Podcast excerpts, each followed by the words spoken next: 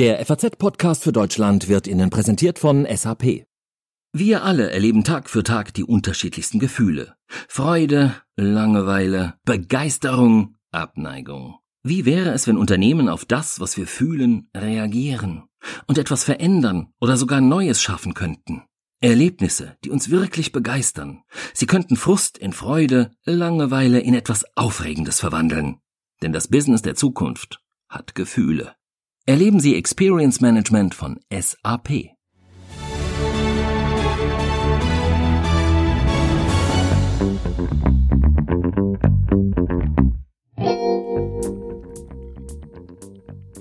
Die Welt gerät mehr und mehr in Furcht vor dem Coronavirus. Über Corona werden die Menschen in Syrien wiederum nur milde lächeln können, wenn sie überhaupt noch was zu lachen hätten. Das Land ist und bleibt vom Krieg erschüttert.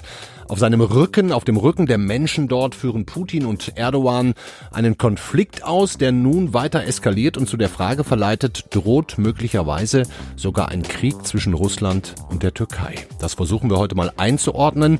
Genauso die jüngsten Entwicklungen in Sachen Coronavirus, der nun auch an den Börsen weltweit die Kurse richtig abstürzen lässt und damit den Anlegern Sorgen macht. Ob das jetzt nur ein Strohfeuer ist oder der Anfang einer längeren Talfahrt, reden wir drüber. Herzlich willkommen beim Podcast für Deutschland von unserer FAZ an diesem Freitag, den 28. Februar. Ich bin Andreas Krobock.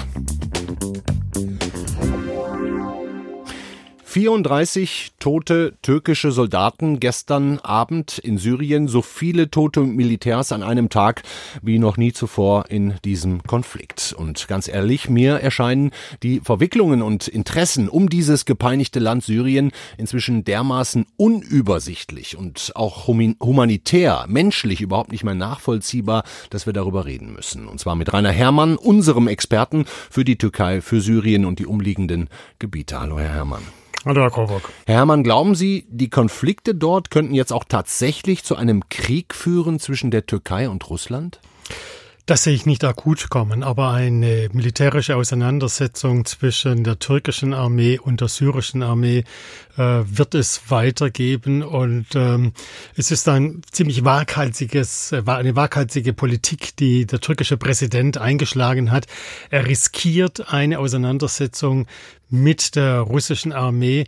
Die türkische Armee ist natürlich der syrischen Armeen, würde die leicht äh, zurückschlagen, aber die türkische Armee hätte keine Chance äh, gegen die russische Armee. Und das alles wird auf dem Rücken äh, geschundener Zivilisten, von Millionen geschundener Zivilisten gespielt. Also die Amerikaner zum Beispiel haben sich ja schon längst aus diesem Konflikt zurückgezogen. Die sehen da offenbar überhaupt nichts mehr zu gewinnen, sondern nur noch zu verlieren. Nun sind es Übrig geblieben eigentlich die Türkei und Russland, die da ihren unterschiedlichen Interessen nachgehen. Sie haben es gerade schon gesagt, Erdogan möchte gerne, dass da äh, ein, ein anderer Wind herrscht, dass eine andere Politik gemacht wird. Warum ist ihm das denn so wichtig, dass er, dass er da sogar militärisch eingreift? Ich meine, man könnte doch auch mit den Leuten sprechen. Reicht das denn nicht?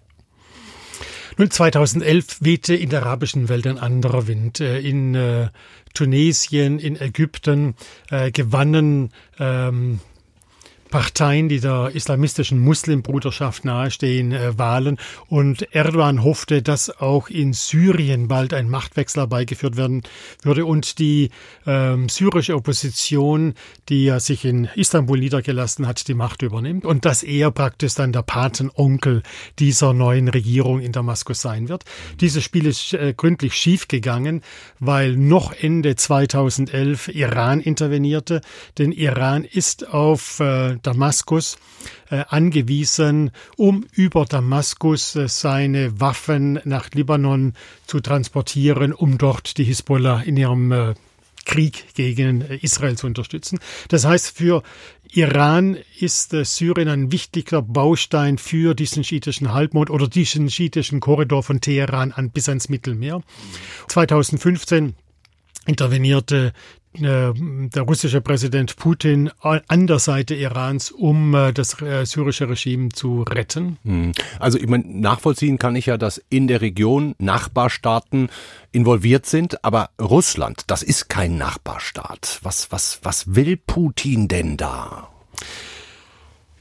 Russland ist nach dem Zusammenbruch der Sowjetunion in der arabischen Welt so gut wie nicht mehr existent gewesen. Und da bestand die Chance einer Rückkehr Russlands und des russischen Meers in den Nahen Osten, gerade weil Amerika nach schwierigen Kriegen, verlorenen Kriegen in Afghanistan und im Irak äh, die Lust am Nahen Osten verloren hat und sich zurückzog. So entstand ein Vakuum. Das hat äh, Putin sehr schnell erkannt und äh, das ab 2015 sehr wirkungsvoll mit äh, seinen Truppen besetzt. Hm, und trotz aller Bemühungen, vor allem ja auch des französischen Präsidenten Emmanuel Macron, eskaliert der Konflikt jetzt immer weiter, was natürlich vor allem, wie Sie auch schon gesagt haben, eine humanitäre Tragödie ist für die Menschen im Land. Bevor wir darüber sprechen, Herr Herrmann, Sie waren ja auch äh, vergangene Woche an der Grenze zu Syrien, würde ich jetzt gerne mit Christian Mölling reden. Er ist Leiter der Forschungsgruppe Sicherheitspolitik bei der Deutschen Gesellschaft für Auswärtige Politik. Hallo, Herr Mölling. Hallo, guten Tag. Auf einer Skala von 1 bis 10. 10 steht für Krieg. Wo würden Sie den türkisch-russischen Konflikt einordnen? Ich denke, der ist irgendwo bei acht bis neun. Also das sind ja schon erhebliche kriegerische Handlungen, die wir da jetzt offensichtlich zurzeit sehen. Ähm, beide befinden sich äh, insgesamt sowieso in einem Konflikt. Das heißt, bis es zur zehn kommt, äh, wird gar nicht mehr so lange dauern. Das Einzige, was wir hier zurzeit noch nicht haben, ist, dass massiv und gezielt aufeinander eingeschlagen wird. Hm. Also ähm, sehr ernste Lage. Kriegsrisiko. Ja. ja. Die, die Lage, denke ich, auch ja, ist sehr ernst. Sprechen Sie darüber mit der Bundeskanzlerin oder dem Außenminister? Ähm, nee, ich glaube, die haben gerade anderes zu tun. Okay, aber Ihr Rat oder Ihrer Gesellschaft ist schon im Prinzip gefragt, oder? Ähm, nee, das sind so Situationen, äh, in, in denen Regierungen äh, nicht mehr viel Rat, glaube ich, von außen, von außen, von außen einholen, weil die Ereignisse einen im Grunde in dieser Zeit einfach überwältigen. Ähm, da ist es uns eigentlich nur noch vergönnt zu kommentieren äh, und ähm, nicht darauf zu verweisen, dass wir vielleicht in früherer Zeit schon mal den einen oder anderen Vorschlag gemacht haben, wie man es hätte sozusagen schon in den Griff kriegen können. Herr Mölling, was passiert denn da zwischen diesen beiden Männern, Putin und Erdogan gerade? Kann man das irgendwie nachvollziehen? Können Sie das in Worte fassen? Also ich glaube, wir haben es mit zwei Akteuren zu tun, die auf der einen Seite sehr klare Interessen haben, sehr ambitionierte Interessen haben, die weit über ihre Landesgrenzen hinausgehen ähm, und die dafür bereit sind, ein erhebliches, nicht nur politisches, sondern auch militärisches und damit äh, Risiko für Menschenleben in Kauf zu nehmen. Und das ist das, was wir jetzt gerade sehen. Die haben eine Zeit lang sich sehr gut miteinander vertragen, weil da ihre Interessen kongruent gewesen sind. Und jetzt haben wir eine Situation, äh, in der die Interessen nicht kongruent sind. Äh, Erdogan möchte ganz gerne die Grenze schließen und äh, eine größere Kontrolle über Nordsyrien haben, einfach weil es auch eine Pufferzone in Richtung Türkei ist. Er möchte unterbinden, dass ähm, über die Grenze Kämpfer oder Flüchtlinge in die Türkei einströmen. Das ist ein innenpolitisches Problem für ihn. Und Russland hat sehr viel Energie investiert, ähm, die, äh, die Regierung Assad am Leben zu erhalten, im wahrsten Sinne des Wortes, und damit seinen Einfluss im Mittleren Osten und äh, mit Blick auf die Neugestaltung des Mittleren Ostens einfach zu zementieren. Hm, also Erdogan hatte ja letztes Jahr schien das dann auch so, als würde sich die Türkei tatsächlich vom Westen abwenden, mehr Richtung Russland gehen. Ähm, da scheint er sich ja ganz schön mit überfordert zu haben und überladen zu haben. Jetzt ruft Erdogan die NATO um Hilfe. Sollte die NATO sich da einmischen, Herr Mölling? Ich glaube, man kann zum jetzigen Zeitpunkt nichts anderes machen, als das, was gerade abgelaufen ist, nämlich Solidaritätsbekundungen abgeben. Ansonsten hat die NATO in diesem Konflikt an der Seite der Türkei nichts verloren. Denn die Türkei hat einen Angriffskrieg begonnen ähm, und das ist äh, by definition sozusagen nichts, wo, wo die NATO sich einmischen könnte. Das will man sich nicht ähm, zu eigen machen, die Konsequenzen daraus. Die Deutschen dürften es schon gar nicht. Von daher steht eine Unterstützung der NATO zum jetzigen Zeitpunkt, glaube ich, wirklich nicht, äh, nicht im Raum. Ja, sehr klare Worte dazu. Danke schon mal. Haben Sie das Gefühl, dass es den beiden, also Putin und Erdogan, eigentlich inzwischen völlig egal geworden ist, was sie da für eine menschliche Katastrophe anrichten? Über 400.000 Tote, 5 Millionen Flüchtlinge?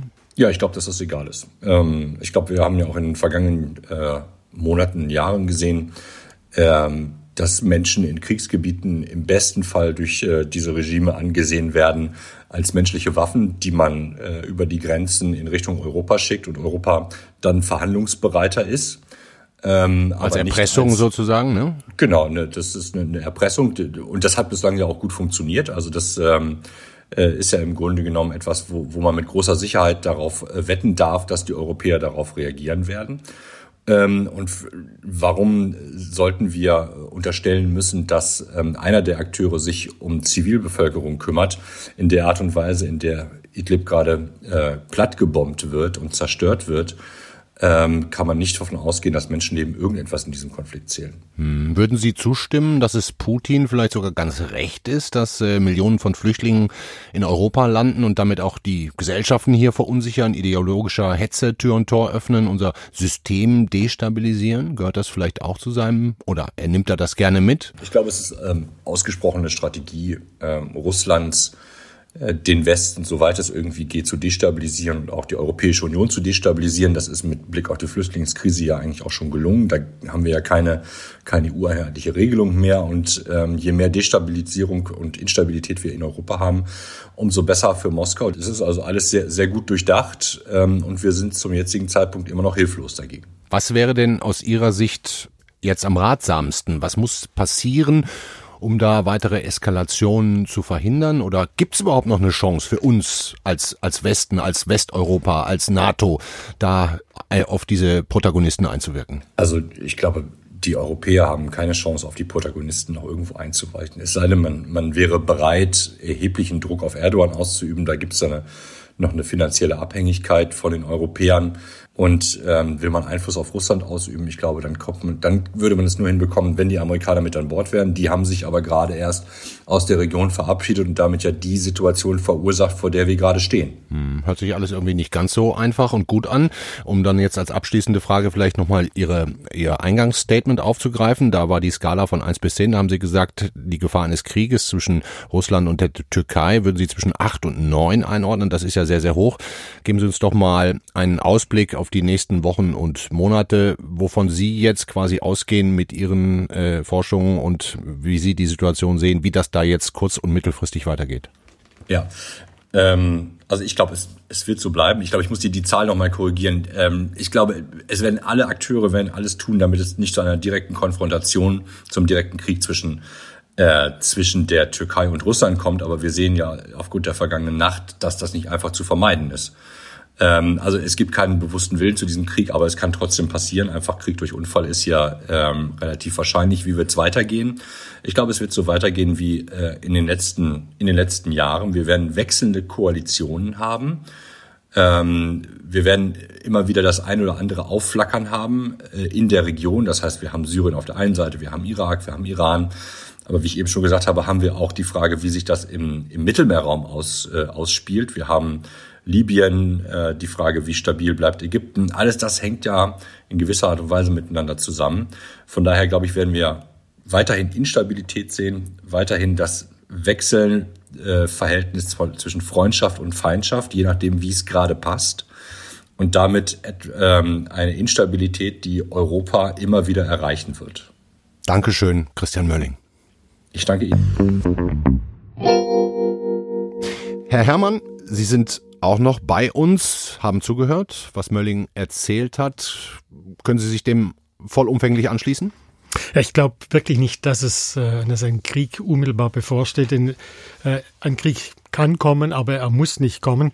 Es liegt nun daran, wie sich die beiden Akteure verhalten. Ähm, wenn wir Putin charakterisieren, rational, kaltblütig und auf der anderen Seite Erdogan waghalsig, da besteht natürlich ein Risiko, dass die Sache eskaliert. Wir müssen uns aber fragen, was will der russische äh, Präsident erreichen. Er will nicht, dass Syrien noch mehr zerstört wird, denn Syrien ist bereits heute kaum funktionsfähig. Ähm, was könnte er als Erpressungsmasse herausbekommen von, äh, von, von Europa? Den Wiederaufbau Syriens. Und wir zahlen. Wir zahlen und in der Gegenleistung sorgt Putin dafür, dass äh, Europa nicht mit weiteren Millionen Flüchtlingen überschwemmt wird. Im Augenblick wollen wir das nicht. Russland hat einen Wiederaufbauplan für Syrien vorgelegt, den Europa aus gutem Grund abgelehnt hat, denn wir wollen das äh, System Assad nicht alimentieren. Nun versucht aber der russische Präsident, dass wir das tun und dass in Syrien alles beim Alten bleibt. Und vielleicht wird es darauf hinauslaufen. Egal, was zwischen diesen beiden Typen, Erdogan und Putin, gerade abgeht, was sie sicher geschafft haben, hinbekommen haben, ist eine absolute humanitäre Vollkatastrophe. Ich weiß nicht, ob wir uns wirklich vorstellen kann, können hier in unserem geschützten Leben, wie es ist, dort zu leben, quasi andauernd um sein Leben fürchten zu müssen. Es gab in den letzten Tagen ein Video eines syrischen Vaters äh, einer Tochter aus Idlib, das in den sozialen Netzwerken sehr häufig geteilt worden ist. Wir können da mal ganz kurz reinhören.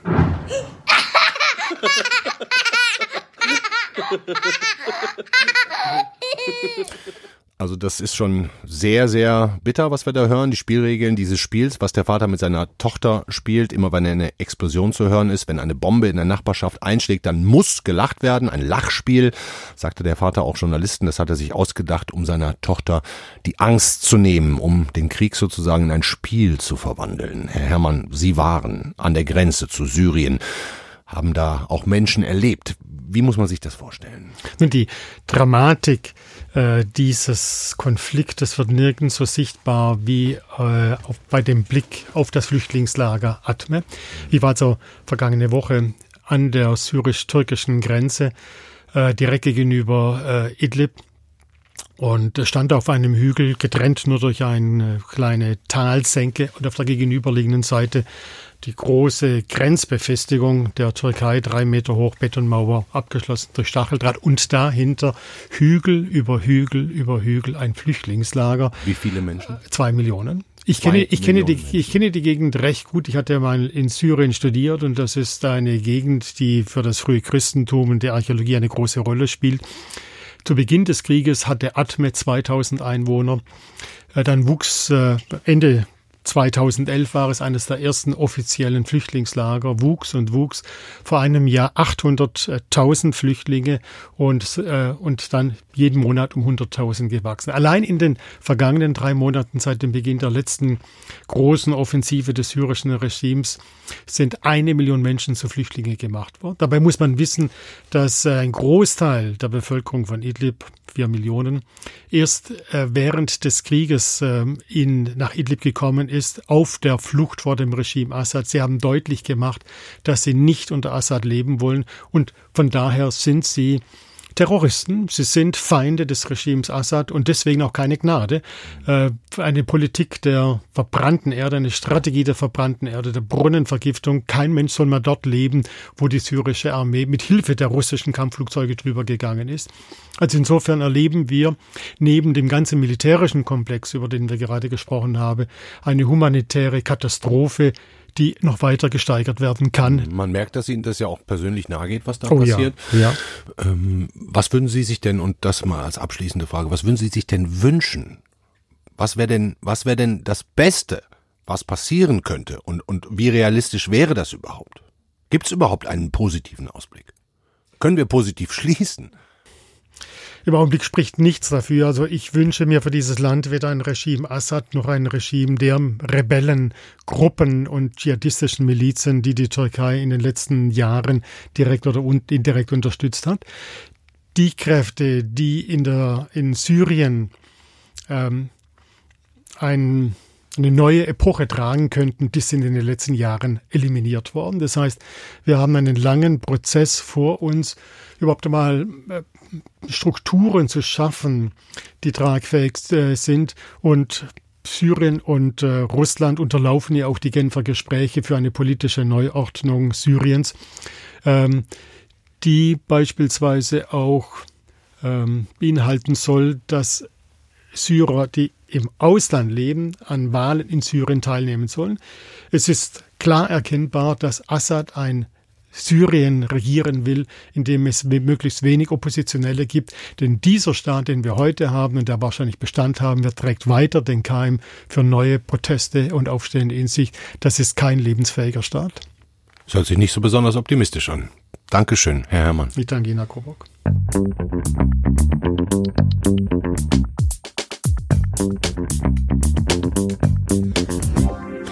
Das Coronavirus breitet sich immer weiter aus. Im Minutentakt kommen Meldungen über neue Infizierte, auch hier bei uns in Deutschland. Großveranstaltungen werden abgesagt, zuletzt ja nun auch der Genfer Autosalon. Tja, und da sind wir auch schon bei der Wirtschaft. Die Hoffnung, dass die Verbreitung des Virus glimpflich für die deutsche Wirtschaft ausgeht, die ist mittlerweile ein bisschen weniger geworden. Aber bevor wir über die Wirtschaft sprechen, haben wir noch einen ganz aktuellen äh, O-Ton vom Robert Koch Institut. Der Vizepräsident Lars Schader hat sich geäußert und er macht zumindest mal ein bisschen Mut, dass es vielleicht keine Monsterseuche wird. Das äh, veranlasst uns ein, äh, unsere Risikoeinschätzung, die auf unserer Website auch ver, äh, veröffentlicht ist, ähm, dahingehend aufrechtzuerhalten, dass wir hatten ja gesagt, es sind importierte Fälle möglich, weitere Einzelfälle, Infektionsketten und auch Ausbrüche, dass wir diese Risikoeinschätzung weiter aufrechterhalten, äh, dass es eben zurzeit kein breites Geschehen in Deutschland äh, zu geben scheint und dass deshalb ähm, das Risiko für die Gesundheit der Bevölkerung gering bis mäßig einzuschätzen ist. Gering bis mäßig, aber die Sorge ist doch inzwischen immer größer. Und schauen wir doch jetzt mal auf die Wirtschaft und da zunächst mal vor allem an die Börse. Die Anleger, die sind hochgradig nervös. Das kennt man natürlich von Anlegern.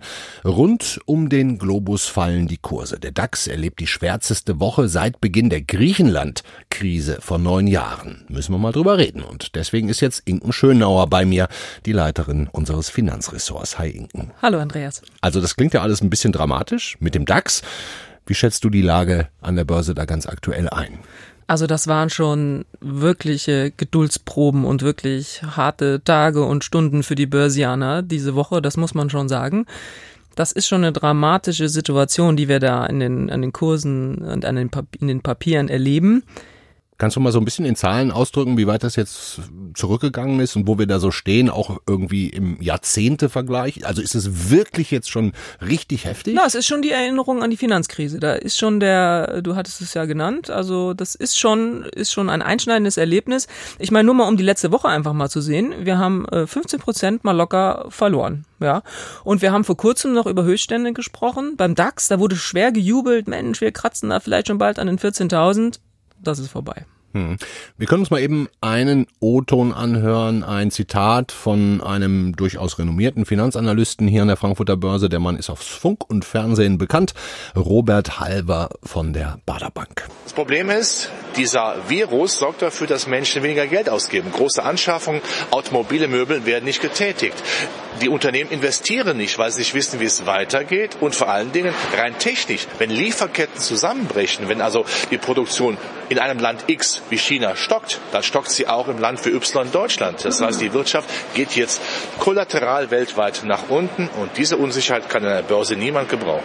Hat äh, Robert Halber da schon recht mit, dass tatsächlich die, die Wirtschaftszahlen der Unternehmen und der Länder jetzt schon schlecht sind oder ist das eher eine Angst, die auf die Zukunft projiziert wird? Naja, es ist beides. Also heute zum Beispiel hat BASF schon mal auf alle Fälle die Prognose zurückgenommen und hat gesagt, wir müssen ganz neu rechnen. Und das ist schon sehr ungewöhnlich, dass so ein großer Tanker wie eine BASF so schnell auf eine solche Entwicklung reagiert und mit ihren Zahlen reagiert. Und womit Herr Halver aber auf alle Fälle recht hat, ist, die Börse mag einfach überhaupt keine Unsicherheit. Also wenn man jetzt sagen könnte, dieser Virus wird uns jetzt noch die nächsten sechs Monate im Griff haben und dann ist es vorbei. Dann wäre schon mal sowas wie ja, so eine Art von Sicherheit, okay, diesen, diesen Zyklus oder diese, diese Spanne können wir irgendwie überleben und dann geht's wieder aufwärts. Aber genau das ist das Problem. Es herrscht Unsicherheit, wir haben keine Ahnung, wie lange das alles dauert und das mag die Börse eben gar nicht. Und deswegen weiß man ja auch nicht bei den, wenn man in den DAX guckt, ganz verschiedene Werte. Da sind ja so viele verschiedene Technologieunternehmen drin, Luftfahrtunternehmen, ähm, Chemieunternehmen und alle sind erstmal rot, hm. weil eben keiner so genau weiß, auf also, welchen Einfluss das hat. Wir hatten ja, ich glaube, es war diesen Montag bei uns in der Sendung einen, äh, den, den, den Leiter der Forschungsgruppe Virologie, die den Impfstoff erforschen. Der hat gesagt, das dauert maximal noch anderthalb Jahre, dann haben die den Impfstoff und dann vielleicht noch mal ein paar Monate, bis das Ding auch sozusagen verbreitet wird und hergestellt wurde. Kann die Börse nicht einfach mit sowas auch dann mal rechnen? Damit kann sie nicht rechnen. Erstens ist diese Zeitspanne viel zu lang. Also auf so viele, also auf anderthalb Jahre hinaus, mit sowas kann, kann man gar nicht kalkulieren. Und man darf ja nicht vergessen, in welcher Situation wir uns momentan sowieso befinden. Es hat ja sowieso die letzten Monate jeder immer schon damit gerechnet, wann fliegt uns hier eigentlich wieder alles um die Ohren. Diese Finanzkrisenstimmung war ja immer schon so ein bisschen in der Luft, weil man gesagt hat, platzt jetzt die Immobilienblase? Gibt es zu viele faule Kredite nach wie vor in den Bankbilanzen? Also es war sowieso immer wo ist es? Und jetzt plötzlich ein Virus. Den hatte überhaupt keiner auf dem Zettel. Und, und, und was muss ich jetzt machen als, sagen wir mal, Anleger, der irgendwo Geld in Aktienfonds hat? Ich meine, die wenigsten unserer Hörer werden möglicherweise Einzelaktien gekauft haben, sondern viele investieren ja regelmäßig, monatlich in Fonds ähm, oder haben Immobilien. Was würdest du raten? Soll man jetzt einfach mal ein bisschen cool bleiben oder sogar neu dazu kaufen, um vielleicht diese Einstiegskurse ist ja immer dieses Wort zu nutzen. Äh, welches Verhalten hältst du für ratsam? Ruhe bewahren. Wirklich. Natürlich waren das, wie ich am Anfang gesagt habe, wirklich schwierige Tage. Es werden auch noch weitere schwierige Tage kommen, eben weil wir nicht wissen, wie sich das weiterentwickelt. Aber es ist wirklich wäre die fa absolut falsche Strategie, jetzt in Hektik zu verfallen. Denn ich meine, wir bei der FAZ und auch sonst ist ja das Thema Aktienkultur wirklich ganz oben bei uns auch immer bei den Themen und wir sagen immer, das ist ein Langfristanlage. Wir gucken nicht auf nächstes Jahr, nicht auf zwei Jahre, nicht auf drei. Das ist teilweise für Altersvorsorge. Das soll teilweise in den Depots vielleicht 20, 30 Jahre liegen. Ja, und dann kann man im Rückblick hoffentlich sagen, puh, das war eine schwere Zeit. Wenn wir da verkauft hätten, hätten wir auch wirklich Verluste realisieren müssen. Aber es ist eine Episode in dem, in dem Anlage, in dem Anlagehorizont, den man einfach hat. Und darauf wird man hin, äh, zurückblicken können. Und man muss aber auch sagen, du hast es schon gesagt, Einstiegskurse. Ich meine, wir haben so oft schon über, über den Aktienmarkt gesprochen, dass vielleicht auch diese Höchststände echt überbewertet vielleicht teilweise auch waren. Ob da was heiß läuft. Wir haben darüber geredet, uh, ist das vielleicht eine Blase, die halt irgendwann äh, platzen wird? Jetzt ist das runtergegangen und möglicherweise, da kann man dann schon auch mal auf einige Titel gucken, ist das möglicherweise ein guter Zeitpunkt, um zu sagen, ja, den Einzeltitel, den gucke ich mir mal an. Mhm, also eine Epidemie-Episode sozusagen. Richtig. Dankeschön, Inken Schönauer. Ruhe bewahren, das ist sozusagen unser Rat für Ihr Depot. Danke. Sehr gerne. Was sonst noch heute wichtig war. Nun also doch. VW-Dieselfahrer bekommen eine Entschädigung. Der Konzern hat sich im zweiten Anlauf mit Verbraucherschützern geeinigt. Insgesamt stellt Volkswagen 830 Millionen Euro bereit. Die Kunden aus der Musterklage bekommen je nach Modell und Alter ihres Autos zwischen 1350 und 6250 Euro. Kaum Eis, kaum Schnee, frühlingshafte Temperaturen. Dieser Winter war an vielen Orten in Deutschland ein Totalausfall. Der Deutsche Wetterdienst in Offenbach hat die Ergebnisse von rund 2000 Messstationen ausgewertet. Das Ergebnis der Winter war mit durchschnittlich 4,1 Grad der zweitwärmste seit Beginn der Wetteraufzeichnungen. Nur einmal war es wärmer vor 14 Jahren. Deutschland darf sich auf weitere Handballspektakel freuen. 2025. Also in fünf Jahren wird der Deutsche Handballbund gemeinsam mit den Niederlanden die Frauen-WM ausrichten. Zwei Jahre später, 2027, findet die Männer-WM hier bei uns statt. Das war unser FAZ-Podcast für Deutschland an diesem Freitag. Ich hoffe, wir haben oder Sie und ich jedenfalls habe heute einiges gelernt, vor allem über den Syrien-Konflikt, auch wenn man da nicht ganz so optimistisch rausgehen kann. Dafür aber in Sachen Corona an der Börse, da hat uns unsere Finanzchefin Inken Schönauer gesagt, dass man das nicht allzu dramatisch sehen sollte. Schreiben Sie uns gerne, wenn Sie was auf dem Herzen haben. Bewerten Sie uns in Ihren Podcatchern, da freuen wir uns immer sehr drüber. Und ansonsten wünsche ich Ihnen noch einen schönen Tag und ein schönes Wochenende. Tschüss.